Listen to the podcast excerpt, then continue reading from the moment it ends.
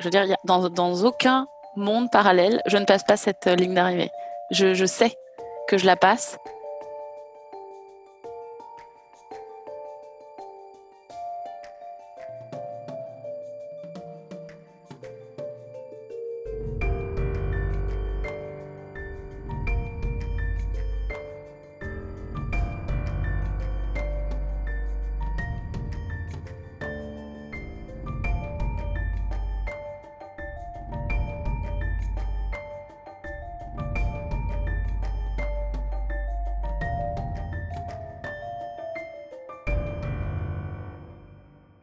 j'ai 30 ans et euh, cette histoire a commencé, disons, à ma naissance, mais véritablement en 2017. En 2017, j'ai participé à un raid handisport avec mon entreprise, l'entreprise dans laquelle j'étais à ce moment-là. Et euh, c'était des équipes euh, de personnes valides, enfin dites valides, et des personnes en situation de handicap. Et alors, c'était une expérience humaine très enrichissante et très agréable. Euh, j'ai vraiment adoré. Euh, donc, c'est des sportifs. Je suis très, très sportive. Cette expérience m'a fait prendre conscience que quelque chose que j'avais depuis quelques années, peut-être que ça méritait de se pencher dessus, euh, médicalement parlant puisque le handicap, euh, je digresse un peu, mais le handicap n'est en majorité euh, pas visible. Et on a un peu ce cliché et cette image de, euh, du fauteuil roulant ou de la canne, voilà. dans les faits, c'est pas ça. Donc, voilà, ça faisait quelques années que j'avais des douleurs au niveau des hanches, pour certains mouvements, je me sentais limitée et je comprenais pas. J'avais la sensation que c'était pas normal. C'était, je, comprenais pas et je luttais un peu contre ça. Et bah, comme je te le disais, je suis très sportive. J'ai commencé le sport quand j'avais, je sais pas, 3 ans, 4 ans, quelque chose comme ça. Ça a toujours été ancré dans mon ADN, on va dire. Euh, donc j'ai fait beaucoup, beaucoup de sport, petite, et puis adolescente, adulte, jusqu'à maintenant. Et donc ça avait vraiment une part très importante pour moi et je me suis sentie limitée. Donc euh, j'ai pas trop voulu voir, j'ai un peu continué à forcer, ce qui n'est pas forcément très malin, hein, soyons honnêtes. Mais euh, j'avais un peu laissé, laissé de côté tout ça pendant, pendant quelques années. Et puis, puis bah, 2017, euh, je me rends compte que peut-être j'ai quelque chose, peut-être que j'ai un handicap dont je ne suis pas, euh, dont je n'ai pas conscience, dont je n'ai pas connaissance. Donc, allons creuser.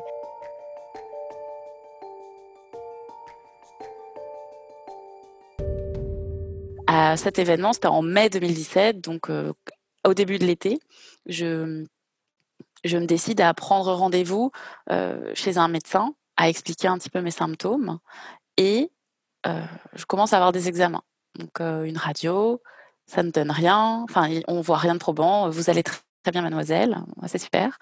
je fais d'autres examens, on voit toujours rien et comme à l'époque j'ai 26 presque 27 ans, personne ne pense à certaines choses qui sont plutôt assimilé à des personnes plus âgées. Donc voilà, je vais même voir euh, par la suite un neurologue. Je fais à ce jour le pire examen médical de ma vie, un électromyogramme. Euh, vraiment euh, l'enfer. Tout ça pour en plus que ça ne donne rien, tant au niveau neurologique que musculaire. Donc voilà, on trouve rien. Et ce qui est horrible, c'est que les mois passent et que j'ai l'impression qu'on ne me croit pas quand je dis que j'ai mal.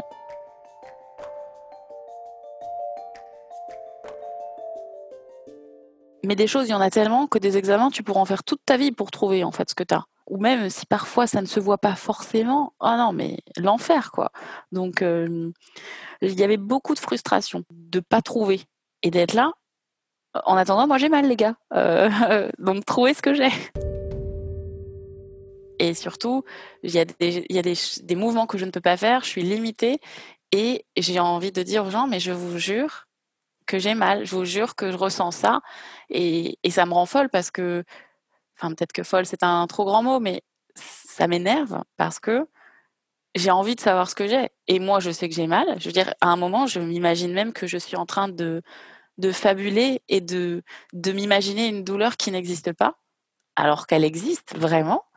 Et c'est dingue parce que il y a ce côté où, au fur et à mesure des examens, qui prennent bah, du temps, de l'argent, même si bon, heu, la sécurité sociale, là, bon, il n'en reste que, heu, voilà, ça prend du temps, de l'argent, et puis physiquement, ça demande, un peu quelque chose et on trouve rien et j'en peux plus parce que je suis presque à abandonner.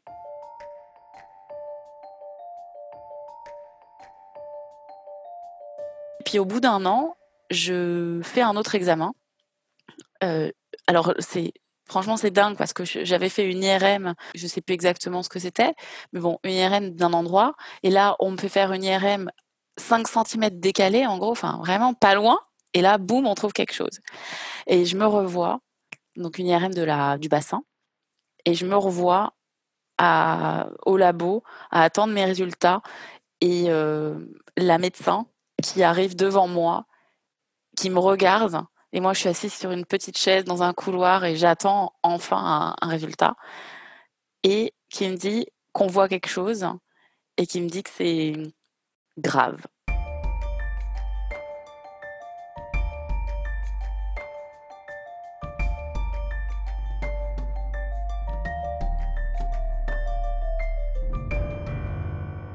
Et il y a ce truc où d'un coup, je suis assez émotive, donc je pleure facilement, et là, il y a ce poids déjà en moins sur mes épaules de: «Putain, ça y est, on sait, enfin, je sais ce que je peux mettre un mot sur ce que j'ai» et un autre poids qui s'ajoute et qui n'existait pas, qui est: «Il y a quelque chose, en fait. Il y a vraiment quelque chose» et donc ça, j'ai, hem, j'ai quel âge? J'ai 28 peut-être presque j'ai 27 ans encore.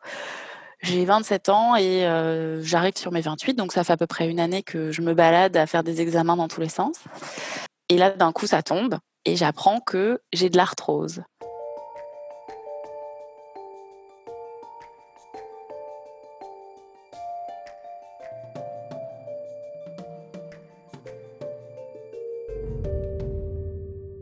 Je pense qu'on est un peu conditionnés sur le, le fait qu'on doit être fort et qu'aller chez le médecin, heu, c'est faire preuve un peu de faiblesse et le fait de devoir, heu, prendre des médicaments ou faire des examens, ça peut avoir un petit côté qui est complètement infondé, hein, mais un côté de de faiblesse. Donc je pense qu'il y a certaines personnes qui ont pas envie de ça où il y a vraiment un côté: «J'ai pas besoin d'aide, j'ai pas besoin d'aller voir, heu, quelqu'un». Que ce soit physique ou heu, des choses plus, heu, psychiques, comme d'aller voir, un psy ou ce genre de choses, d'accepter qu'on peut avoir besoin d'aide et que ça va pas se régler tout seul. Donc pas savoir, mine de rien, on n'a pas besoin d'agir en conséquence. Enfin, en fait, on sait pas, donc on n'a pas besoin d'agir, alors qu'une fois qu'on est au courant, on peut plus fermer les yeux. Mais c'est comme sur des milliers de sujets au final et heu, bah, voilà, à un moment, heu, quand on sait qu'on a quelque chose, bon, bah, qu'est-ce qu'on fait avec cette nouvelle information finalement?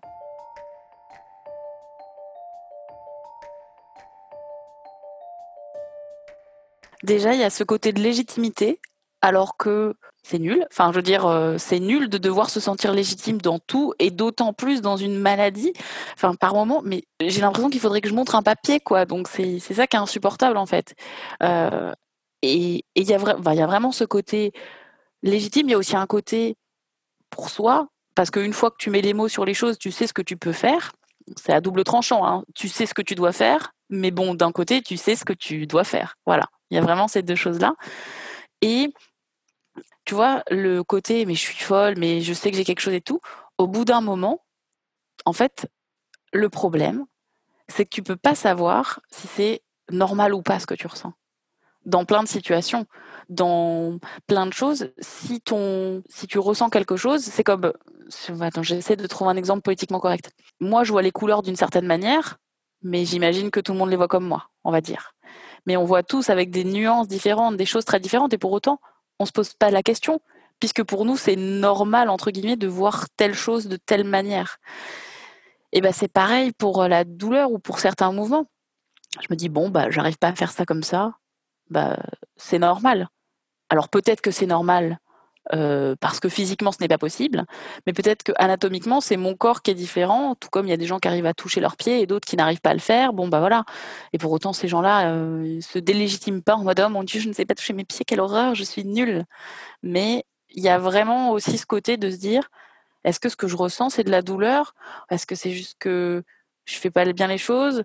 Est-ce que tout le monde ressent la même chose que moi? Et auquel cas, je fais chier tout le monde avec mes examens et ma douleur. Donc ouais, il y a, aussi ce côté un peu de qu'est-ce qui se passe chez les autres et voilà il y a aussi ce côté euh, d'arrêter de déranger même si on ne devrait pas euh, avoir cette envie d'arrêter de déranger. Mais il y a ce côté bon j'arrête pas de faire des examens on trouve rien est-ce qu'il serait pas temps d'arrêter? Mais non il ne faut pas arrêter. Enfin je enfin je pars du principe que même s'il y a quelque chose de scientifiquement enfin qu'on ne peut pas le prouver scientifiquement et mettre telle étiquette tel mot tel truc ça ne veut pas dire que ça n'existe pas et si la personne elle souffre euh, que ce soit physiquement ou mentalement, ben c'est qu'il y a quelque chose. Pour moi, voilà, il y a, personne d'autre de dire euh, ce que l'autre ressent et ce qu'il peut vivre et ce qu'il peut voilà ressentir. Je trouve que les gens n'ont pas à se mettre à la place des autres dans ces cas-là. Et c'est le cas pour des maladies qui ont été pas découvertes plus récemment, mais estampillées comme des maladies, comme par exemple la dépression.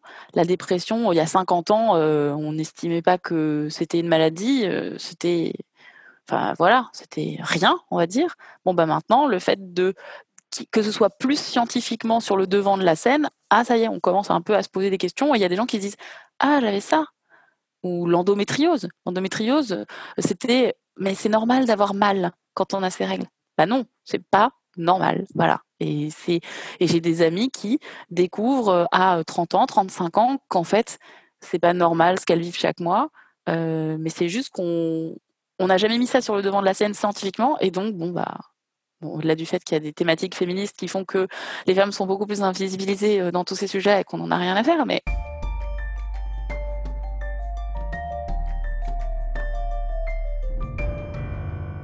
ma première réaction, alors bah, j'y connaissais rien. Enfin, je veux dire, euh, pour moi, l'arthrose, comme pour beaucoup de personnes, l'arthrose, c'était une maladie de vieille personne euh, qui a de l'arthrose au doigt et qui peut plus mettre ses bagues. Enfin, je fais du cliché, mais pour moi, l'arthrose, c'était vraiment, voilà, quelque chose de, de vieux.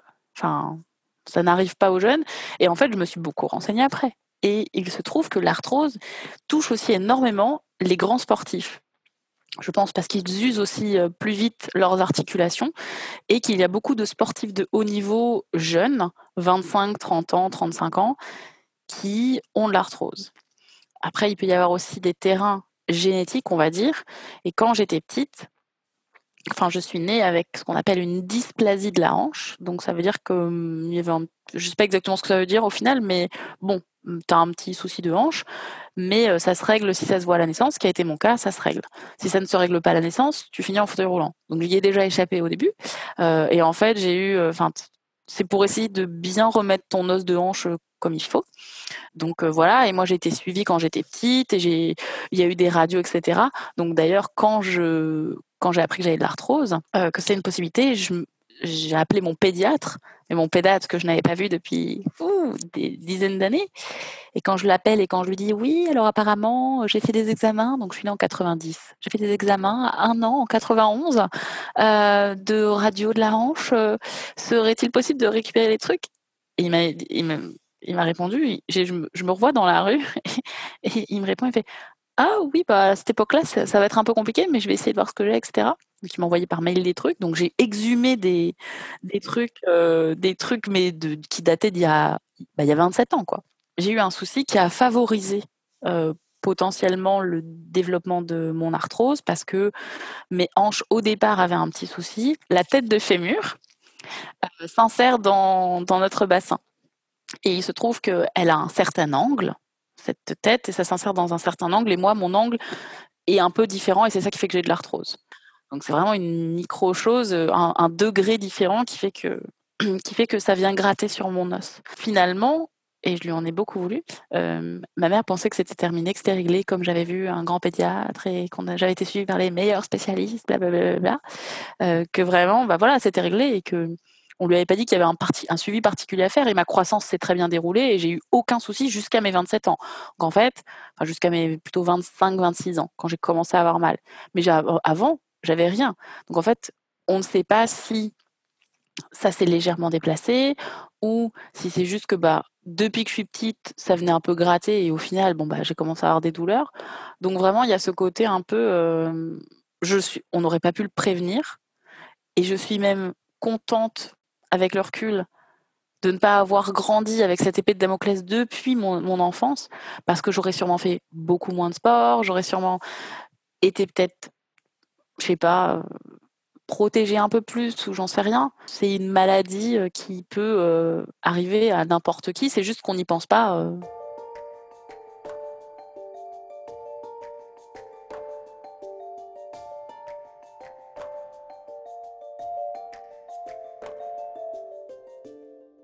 J'ai de l'arthrose, chose qui est, heu, bon, pas très commune à mon âge, heu, mais plus quand on avance dans la vie. Donc j'apprends ça et je sais pas trop encore ce que c'est. Enfin, j'y connais j'y connais rien, voilà, je découvre. On me dit, voilà, on me dit au début que c'est grave et cetera, que, que c'est quand même assez avancé et bon, sans faire un cours, absolu enfin sur, de médecine, l'arthrose, c'est quelque chose qui ne se soigne pas et qu'on peut on peut «cacher les symptômes» entre guillemets en prenant, heu, des anti-inflammatoires par exemple, mais heu, c'est en fait des os, enfin le cartilage qui, heu, qui entoure les os et qui permet à nos os de bien, fonctionner entre eux, bah voilà, ça vient gratter en fait sur ce cartilage et au bout d'un moment, on se retrouve les os contre les os et forcément ça marche un peu moins bien.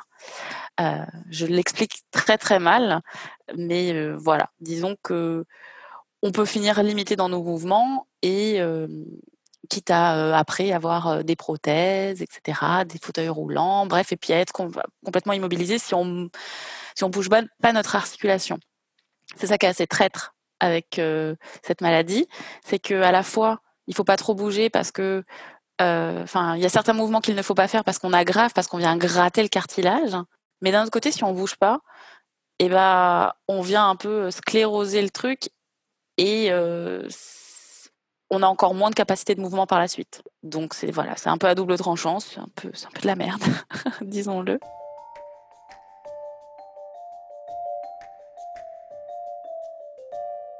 Bref, voilà, je suis sur cette chaise, heu, il y a cette médecin qui qui m'annonce enfin que j'ai que j'ai voilà, que j'ai de l'arthrose, beaucoup plus à gauche qu'à droite et et que, bah, il va falloir faire quelque chose.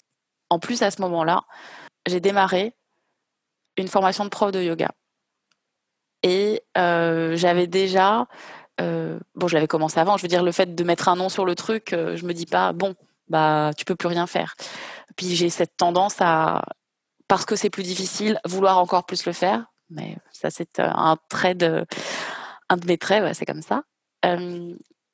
Et donc j'ai commencé cette, cette formation et en parallèle, j'ai cette envie j'avais cette envie, potentiellement cette idée de quitter mon job et heu, de plus m'investir dans le sport, heu, de passer voilà, enfin vraiment d'y accorder une place très importante. Donc déjà ça, je le raye immédiatement parce que je sais que physiquement mon corps ne sera pas capable. Donc déjà ça, c'est compliqué et heu, bah, ma formation, de yoga, elle a commencé et je suis je suis un peu abattue parce que j'ai la sensation qu'il y a plein de choses que je ne pourrais pas faire et que ça va être compliqué. Spoiler, je suis je suis devenue prof et je le suis toujours et bon, ça va très bien, hein, voilà. Mais heu, sur le moment, c'est difficile et et c'est là où je me rends compte qu'en fait les mouvements sur lesquels je forçais un peu, je pourrais jamais les faire, en fait.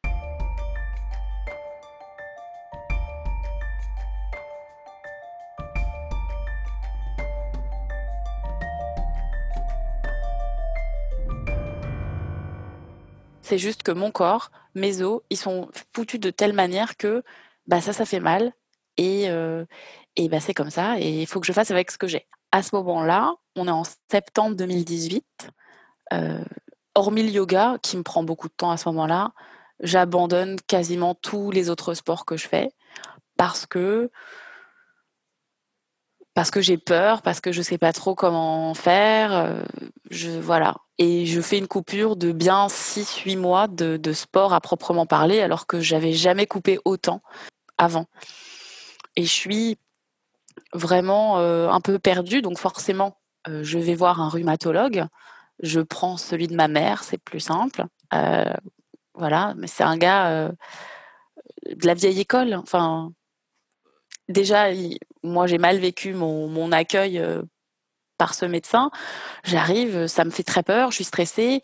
Je suis d'accord que quelqu'un qui a 80 ans, qui a de l'arthrose, c'est grave aussi pour lui et il le vit mal. Mais moi, j'ai même pas 30 ans Et je pense que je le vis plus mal, plus mal qu'une personne plus âgée.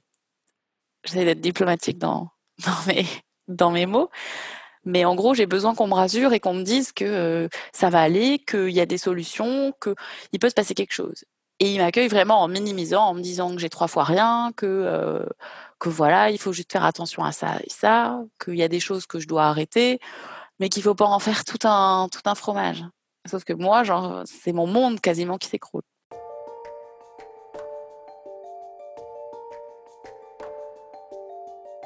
Je, je le vis pas très bien. Bon, je fais les examens et puis c'est vraiment, bah, vous revenez dans un an en refaisant d'autres examens. C'est euh, assez difficile pour moi à entendre. Donc voilà, la fin de l'année 2018 se passe. Et comme je te disais tout à l'heure, j'ai cette tendance et cette, euh, cette envie de plus c'est difficile et plus il y a de barrières et plus j'ai envie d'aller escalader les barrières pour me prouver que je suis forte et pour prouver aux autres que dans l'adversité, euh, je peux y aller.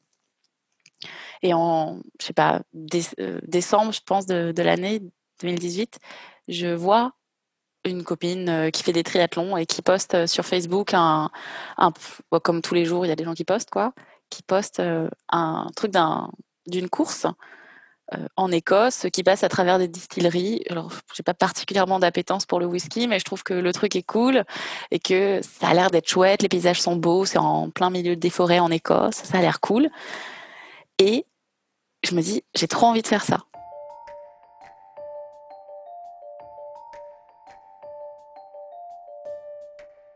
mais j'ai jamais aimé courir. Enfin, je, fais plein de sports, mais courir, c'est vraiment pas mon, grand délire. Et bon, bref, je, me dis, tiens, ça a l'air cool. Et comme souvent, quand j'ai une idée qui reste, voilà, qui tourne en boucle et où je me dis, ah, j'aimerais bien faire ça, j'aimerais bien faire ça, bah, au bout d'un moment, je me dis, bah, je vais le faire. Et euh, je me, je me revois, je suis en voiture, pas loin de chez moi, le jour où je veux, où je veux m'inscrire. Euh, donc, il y a une course de 10 km, un semi-marathon et un marathon. Et le jour où je veux m'inscrire, le semi-marathon est sold out. Et là, il y a mon copain de l'époque qui, est en train de conduire. Et euh, je fais, bon, bah, ça veut dire qu'il faut faire le marathon. Parce que je ne vais pas me déplacer pour faire un 10 km au fin fond de l'Écosse. Je veux dire, un 10 km, je peux le faire chez moi à Paris. Et je me dis, bon, bah, c'est le signe qu'il faut faire le marathon. Donc, je m'inscris au marathon, comme ça, dans la bagnole, euh, en janvier 2019. Et, euh, et à ce moment-là, c'est vraiment plus pour le fait de me dire tout le monde ne le fait pas. Tu vas te, tu vas pouvoir dire que tu as fait un marathon. Je pense qu'il y a une grande part d'ego et de fierté et surtout de se dire je, je vais le faire et en plus moi j'ai de l'arthrose alors que des gens valides restent dans leur canapé. Bon, c'est ma manière aussi à moi de, de, de me dépasser. Et donc, je m'inscris à ce marathon. Entre-temps, donc un marathon, c'est quand même 40, un peu plus de 42 km, c'est pas rien. C'est pas forcément l'idée du siècle quand on a de l'arthrose à la hanche, ou même de l'arthrose ailleurs. Hein. Généralement, c'est pas une super idée, parce que c'est hyper euh, impactant. Et puis surtout, mon rhumatologue m'avait dit que voilà, courir sur des surfaces dures, euh, c'était c'était déconseillé, que c'était plutôt des petits, des petits, des petites courses qu'il fallait faire, etc. Pour tout ce qui est impact. Donc j'ai jamais couru sur du macadam parce que je sais que ça me fait mal assez rapidement, mais euh, le trail, la forêt, tout ça, ça va. Et puis je le vois, je sais pas, avril, mai, un truc comme ça. Donc j'ai commencé un peu à me préparer. J'ai cette tendance à pas trop me préparer parce que si en plus je peux réussir avec le talent, c'est encore mieux. Donc euh, je me prépare, mais comme j'aime pas trop courir s'il n'y a pas d'enjeu ou de chrono ou un truc, je ne suis pas à, pas à fond fond. Puis euh, je le vois, donc il me demande comment ça va, etc. Puis je lui dis, euh, bah voilà, que je cours un petit peu, etc. Et, et je lui demande, bah voilà, est-ce qu'il y a des, des contre-indications, des choses peut-être que j'aurais dû savoir? Et il me dit, bah, courir 20 euh, minutes, c'est bien. 20 minutes, et puis on augmentera un peu petit à petit. Donc dans ma tête, je me dis, peut-être pas lui dire tout de suite que je me suis inscrite pour un marathon.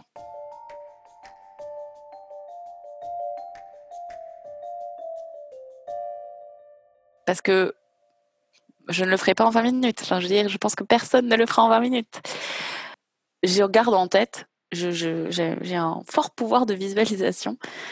Euh, je garde en tête que je passe la ligne d'arrivée. Je veux dire, dans, dans, aucun monde parallèle, je ne passe pas cette euh, ligne d'arrivée. Je, je, sais que je la passe, mais je sais que si un jour j'ai un problème, enfin sur la ligne, le jour même j'ai un problème, je sais que je serai suffisamment intelligente pour m'arrêter et pour me stopper. Mais en tout cas, je n'y pense même pas. Il n'y a aucune éventualité dans ma tête. Je cours ce marathon, je passe la ligne d'arrivée et je me vois le faire. Donc, c'est c'est ça qui me porte. Je veux dire, quand ça me fait chier d'aller courir, je le fais. Parce que j'ai cette image-là en tête. On se prend une semaine de vacances en Écosse avec mon copain. Euh, parce que quitte à partir euh, dans le un peu paumé en Écosse, hein, soyons honnêtes, euh, autant pas partir que deux jours. Donc on se prend une semaine de vacances et ce marathon, il est en octobre. Donc le temps, voilà, hein, c'est l'année d'avant, 2018, il a fait un temps, il a fait un superbe temps. Bon, il se trouve qu'en 2019, ça n'a pas été vraiment le cas, mais c'est pas grave. Ça a encore plus ajouté au fait que ah, je l'ai fait quoi. Donc bref, on arrive en octobre, on part en Écosse. Je, nous revois d'ailleurs. Euh, on part deux jours avant, deux trois jours avant le marathon, et je nous revois à l'aéroport. Ils avaient euh, surbooké, je ne sais plus quel est le terme exact, mais ils nous avaient l'avion était trop plein par rapport au nombre de places parce que voilà, ils remplissent plus en espérant que des gens ne viennent pas. Sauf que nous, comme on s'est enregistré un peu tard, il se trouve que je suis la seule personne, enfin la première personne à ne pas avoir de place dans cet avion si tout le monde vient. Et là, c'est la panique parce qu'en plus, on prend un avion il est genre 23h, 23h30, un truc EasyJet. Il n'y en a pas d'autres après. Et euh, mon copain est celui qui a la dernière place dans l'avion. Et moi, j'en ai pas.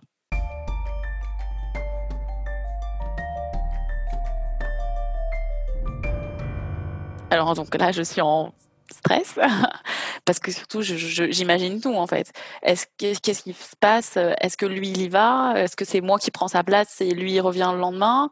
Euh, En plus, on a loué une voiture là-bas à récupérer à Édimbourg. Euh, j'ai, euh, je sais pas si elle est, enfin on l'a loué à son nom. Il a plus de temps de permis que moi. Bref, il y a la panique, panique, panique. Puis l'hôtel qu'on a réservé, enfin tout, tout, voilà, galère. Et bon, finalement, euh, j'arrive à avoir une place dans, dans cet avion. Donc, euh, les, les montagnes russes du le roller coaster de l'émotion euh, pré-marathon. On arrive, on se prépare, etc. Et puis arrive le jour de la course. Donc je suis prête, je suis grave motivée. Je me dis, je vais courir un marathon et tout. évidemment, je stresse. En plus, c'est un trail, donc c'est plus exigeant dans le sens où ce n'est pas du plat. Mais bon, bref, j'y vais. Je suis prête. On, démarre, machin, etc. Je pense que sur euh, les 4h50 de marathon, il a dû y avoir du beau temps pendant les 40 premières minutes. Et le reste n'a été qu'un déluge de pluie, de froid. Euh, j'avais quasi tout bien préparé. La seule chose qui m'a manqué, et je tiens à le dire pour absolument tout le monde, qui, pour qui ce serait pas évident. Les gants, c'est très très important les gants. C'est très important parce que je me revois mettre mes mains dans mon soutif et dans ma culotte pour pouvoir me réchauffer. C'était horrible. enfin, franchement, j'étais en short, t-shirt, j'avais une espèce de kawaii, le vent, la pluie, tout. Je veux dire, j'ai couru sous la flotte pendant 4 heures sans m'arrêter. Et depuis ce jour, je pense que n'importe quel mauvais temps que je peux avoir à Paris, que je sois sur un vélo, à pied ou quoi, je me dis, ça ne durera pas quatre heures. Tu vas être euh, au sec avant. Et j'arrivais même plus à ce que mes, mon pouce et mon index se tiennent ensemble pour monter ou baisser ma fermeture. C'était l'enfer. Mais voilà, en y repensant maintenant, c'est drôle, mais sur le moment, euh, ça demande beaucoup de résilience et d'abnégation, de voilà, et puis d'oubli. Pour le coup, je, je pense très fortement à l'arthrose parce que j'ai peur d'avoir mal, etc il se trouve que, comme je l'avais prédit, ou en tout cas envisagé, imaginé, désiré fortement, je passe la ligne d'arrivée.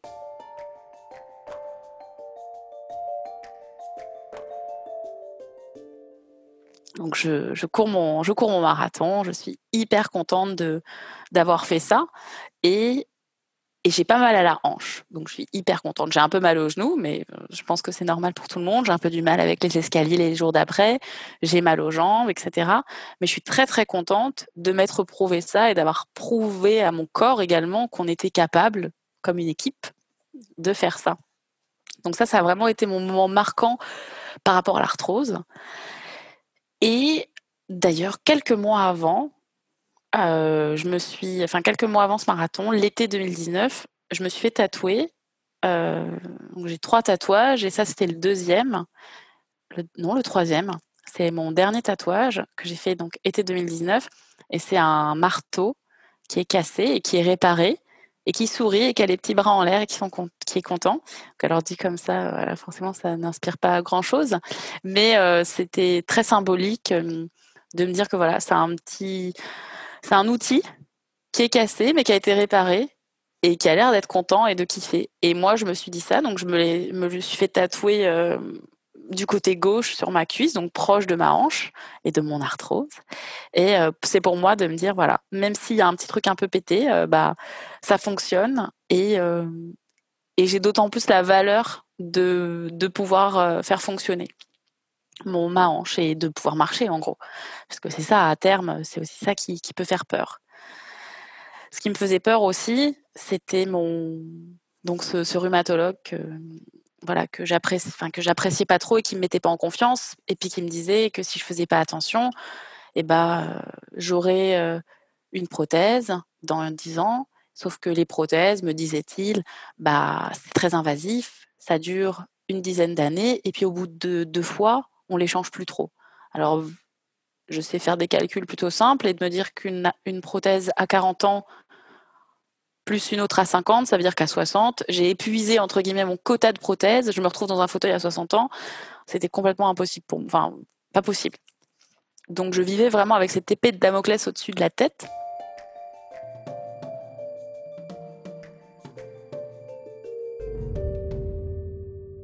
Euh, l'été dernier, été 2020, euh, je suis à un mariage et il y a beaucoup de médecins euh, qui sont dans les amis de, de mon ami qui se marie.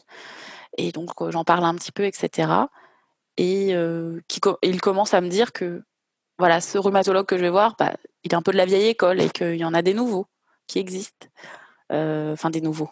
Il y a des personnes qui ont un peu d'autres mentalités et qui ne sont pas à nous abreuver que, de, que et, et qu'il peut y avoir d'autres choses. En parallèle de ça, j'en cherche d'autres, etc. Puis on me conseille un, rhumatologue à Paris que je vais voir euh, je sais plus, septembre, octobre euh, de l'année dernière. Je vais le voir. Et euh, le grand soulagement, c'est enfin quelqu'un qui prend le temps de, de m'écouter, de m'expliquer. Je veux dire, je vais pas voir un rhumatologue comme je pourrais aller voir un psy, mais j'ai quand même besoin qu'on me fasse pas dégager en cinq minutes juste en me prescrivant une IRM pour dans un an. C'est quand même un côté humain, quoi. Donc voilà. Et là, euh, il m'écoute, il prend en considération mes, mes peurs, etc. Et il m'explique que maintenant, les prothèses, bah, ça a changé, ça, dure, plus long, ça dure plus longtemps, que euh, c'est pas invasif, il y a des, nouvelles, des, nouveaux procédés, que les patients qui se font opérer et mettre une prothèse euh, en 48 heures, euh, ils remarchent absolument comme avant et en une semaine, ils retrouvent toutes leurs capacités sportives. Et je, me revois lui demander, mais ils arrivent toujours à courir? Oui. Et puis ils arrivent quand même à faire des choses avec des impacts? Oui. Mais euh, vous êtes sûr, c'est comme avant? Oui. Donc ça me rassure énormément parce que je me dis, ce truc de prothèse, finalement, ce sera comme, euh, je sais pas, j'ai pas d'exemple en tête, mais en gros, ce sera pas grave ce sera. Et puis je me dis, quand ça va m'arriver à moi, dans, je l'espère, le plus tard possible, euh, ça aura encore évolué, ça aura encore changé. Donc voilà, ça me rassure beaucoup. Je, je, sors de là avec vraiment un point en moins parce que l'avenir me fait très peur. Et donc bah, voilà, ça, ça me fait du bien.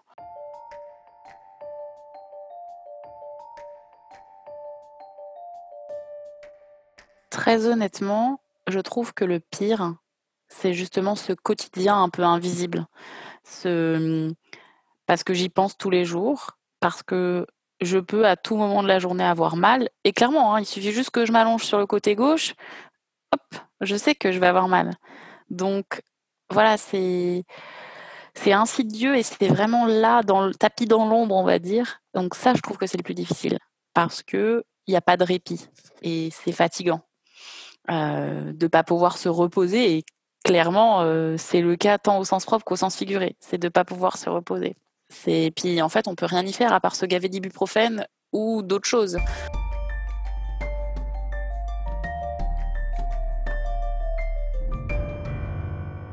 Mon nouveau rhumatologue est top, mais il m'avait conseillé un nouveau un médoc, je sais plus que plus comment ça s'appelle. Le premier effet pas si rare que ça, donc fréquent, c'était la crise cardiaque. Alors quand j'ai lu la notice, j'étais là. Ok, qu'est-ce que tu préfères entre risquer une crise cardiaque, même si je suis peut-être pas une personne euh, à risque à ce niveau-là Donc tu préfères quoi Entre la crise cardiaque et avoir un peu mal à la hanche? Oh bah je vais peut-être garder avoir mal à la hanche. Hein Donc je n'ai jamais pris ces médicaments, j'avais pas du tout envie.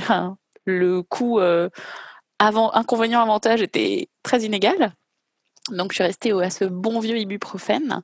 Et puis bah, bah voilà, c'est ça qui en fait au quotidien est difficile parce que, par exemple, là, en ce moment même, je suis en train de parler et j'ai une petite inflammation et je sais que j'ai un peu mal.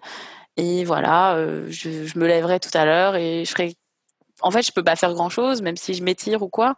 Finalement, c'est pas pas musculaire. Donc, une inflammation, c'est une inflammation et on peut pas faire grand chose.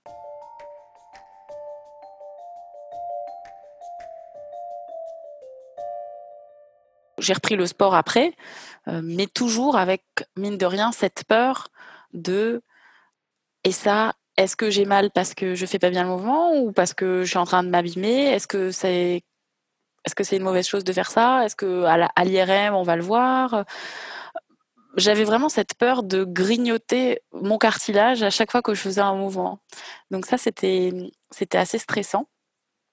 Bon aujourd'hui voilà je sais je sais ce que je peux faire et et je continue, mine de rien, à faire des choses qui peut-être ne sont pas le top. par exemple, bon, par exemple, je fais de l'escalade et c'est sûr qu'au niveau des hanches, foutre sa jambe par-dessus l'oreille pour aller attraper un truc, c'est pas forcément le bon le bon sport pour garder son articulation au calme. Voilà, je sais que parfois il y a des choses que je peux pas faire, ça peut me faire mal, etc. Mais je prends ce parti de me dire que ce n'est pas si grave si ce n'est que de l'inflammation. En revanche, je fais, j'essaye de vraiment pas faire des mouvements où je sens que ça bloque et où ça me ferait forcer.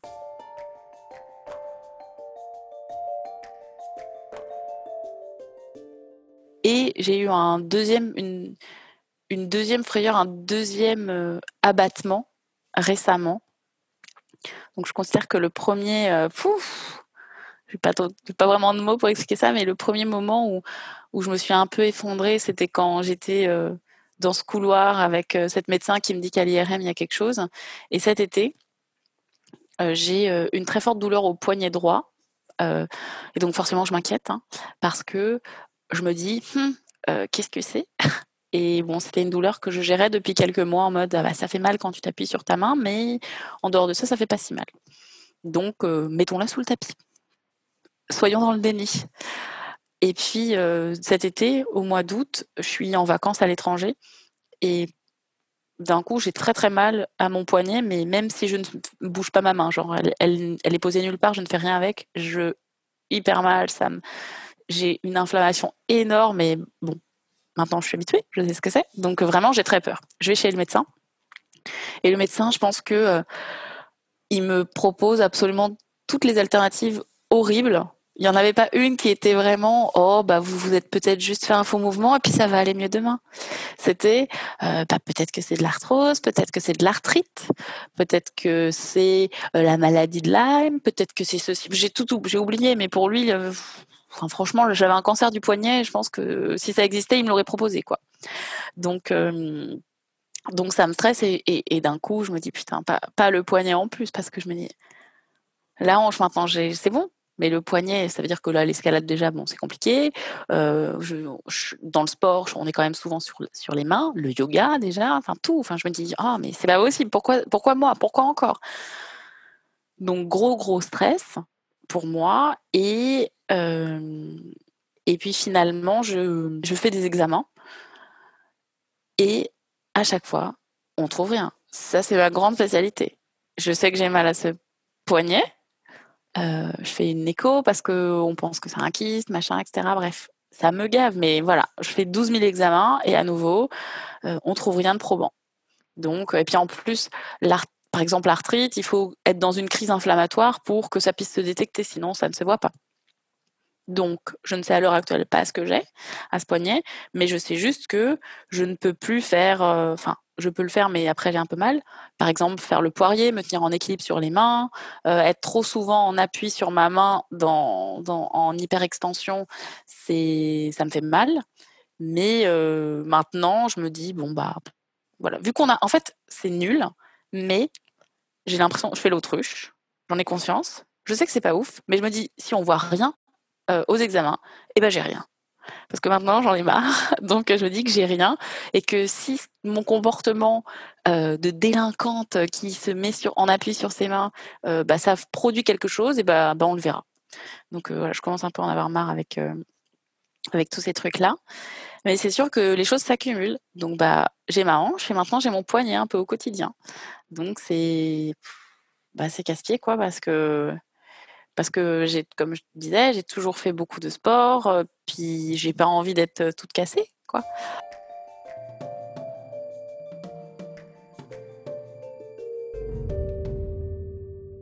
J'ai plutôt tendance à, alors j'en parle pas dans le sens où j'arrive pas dans une conversation et je dis pas bonjour, je m'appelle Anne-Michel, je fais ceci cela et puis j'ai de l'arthrose. Je voilà, je me définis pas comme ça si ça vient dans la discussion, j'ai aucun souci à en parler. Je ne considère pas du tout ça comme tabou. Enfin, j'ai pas l'impression que ce soit voilà. Et d'autant plus, j'ai ce, pour moi, c'est une mesure de protection de le dire, dans le sens où ce que je dis aux autres, ils peuvent pas s'en servir contre moi. Mais ça vaut pour l'arthrose et pour plein de choses. Si je suis assez à l'aise à ce que les gens sachent quelque chose, bah, ils pourront pas m'attaquer sur ce quelque chose que j'aurais voulu garder secret. Parce que je l'ai exposé au monde, et donc c'est un secret pour personne. Mais ouais, c'est une information comme une autre, qui à mon avis est traitée. Euh, et puis de toute façon, euh, les gens, si c'est pas sensationnel et si ça les concerne pas directement, bon, ils passent assez rapidement à autre chose, mine de rien. Euh, ce qui nous, ce qui nous impacte pas personnellement, c'est pas qu'on s'en fout, mais au bout de dix minutes, on a déjà pensé à autre chose, quoi.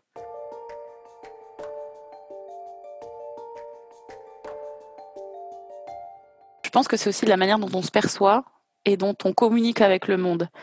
J'ai jamais, je me suis jamais apitoyée sur mon sort et euh, il n'y a jamais eu cette notion de courage qui en fait est intervenue.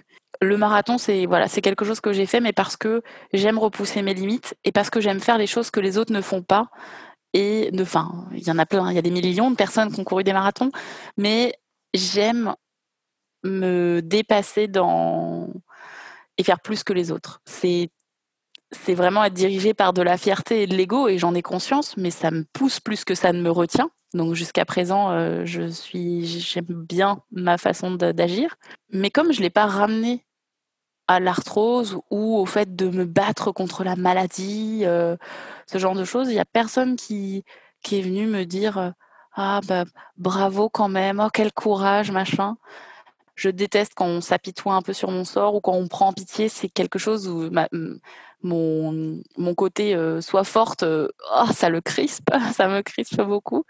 Je l'ai plutôt dit en mode, bah, vous savez quoi, j'ai de l'arthrose, et ben je vais quand même faire ça parce que c'est à la fois un peu inconscient et, vraiment ce petit, ce petit frisson du, euh, ah, je suis une badass quand même.